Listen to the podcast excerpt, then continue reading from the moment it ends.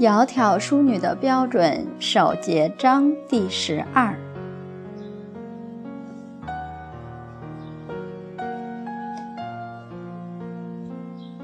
人世间，在这一生走一遭，只是个过程，它既不是起点，也不是终点，它就是个过程。而这个过程，这一生，我们这条路要怎么走？全看自己。我们的路通向何方，也是自己把握。所以，能讲道义、恩义、情义、重道义，他的这个身就会好，他的灵魂就能够往上升。忘恩负义的，没有道义，不讲节义，灵魂。就会往下降。实际上，人有没有生死呢？灵魂没有生死，不生不灭，它只是在舍身受身，在轮回。我们的肉体是灵魂的载体而已，岂能够为这个暂时的、不长久的身体而去造业呢？而让我们这个灵魂也跟着一起堕落呢？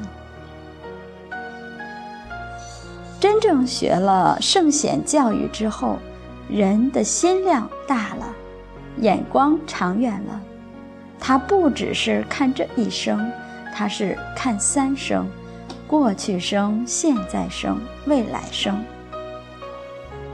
所以他的选择一定是在三世的高度看得远。佛法里面告诉我们：欲知前世因，今生受者是；欲知来世果，今生作者是。你前生造的什么业，你要不要去做催眠才能晓得呢？其实不需要。当然，你要好奇做做也无妨，那就得找一个专业的催眠师帮你来引导。但是真正懂得因果的道理了，看看这生我受的是什么，拿镜子好好照照自己的模样，是好模样还是丑模样呢？是健康的身体还是多病的身体？是这生有富贵有福报，还是这一生没有福报？你今生所享受的是什么，你就能够推测前生造了什么业，不用问人，一定是善有善报，恶有恶报。前生修得圆满，这一生福报就圆满；前生修得不圆满，那这生也就处处有不如意。而要想知道来生你上哪儿去，或者你以后会得到什么福报，也不用去算命，不用去搞预测，就看看你现在做的是什么。你做的是善业，你重道义，那你当然会到好地方去。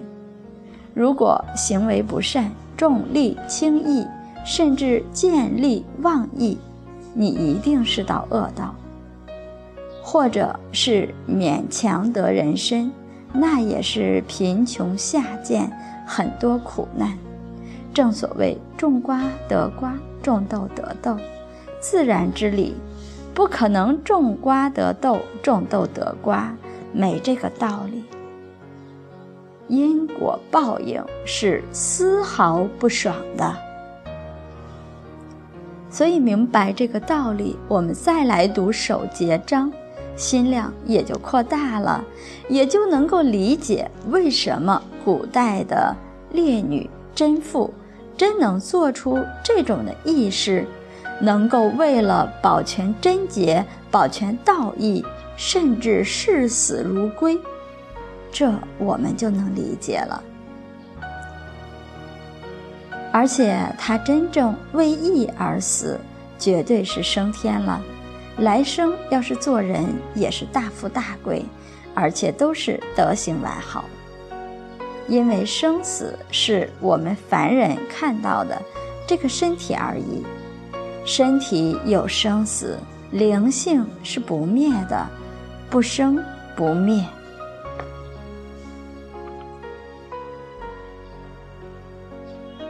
我们来看夫夫妻结发，义重千金。在《教女仪规》里面，吕心无的规范，他举了很多的贞女烈女的故事，其中一个故事讲到。宋末元初，有一个叫谭烈的人，他的太太赵氏，他们是吉州永新人。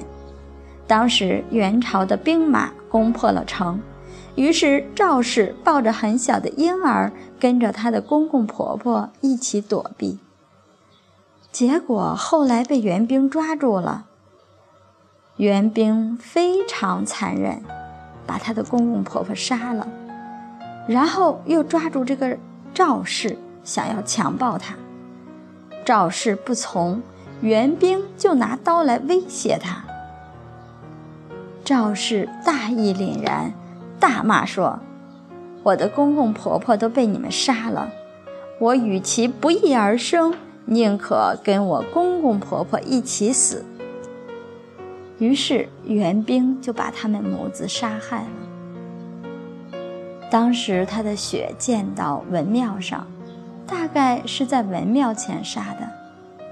文庙是祭祀孔子的地方，文庙有两根柱子，柱子有八块砖，结果血溅上去的时候形成的形状，像妇人抱着婴孩的形状。有人尝试用砂石把血迹给磨掉，都磨不去。就好像整个地相克在那里一样，这是什么？这叫正气使然。一个人能有这样的贞操，古人讲士可杀不可辱。世人一般是男子，宁愿把性命丢了，也不会受屈辱。女子也是一样。赵氏是巾帼不让须眉，那也是可杀不可辱。而他有这种正气，我们就知道绝对不会堕落，他的灵性一定是提升的。那从佛陀教育的角度，又该如何理解呢？明天我们再来分享。今天就学习到这里，谢谢大家。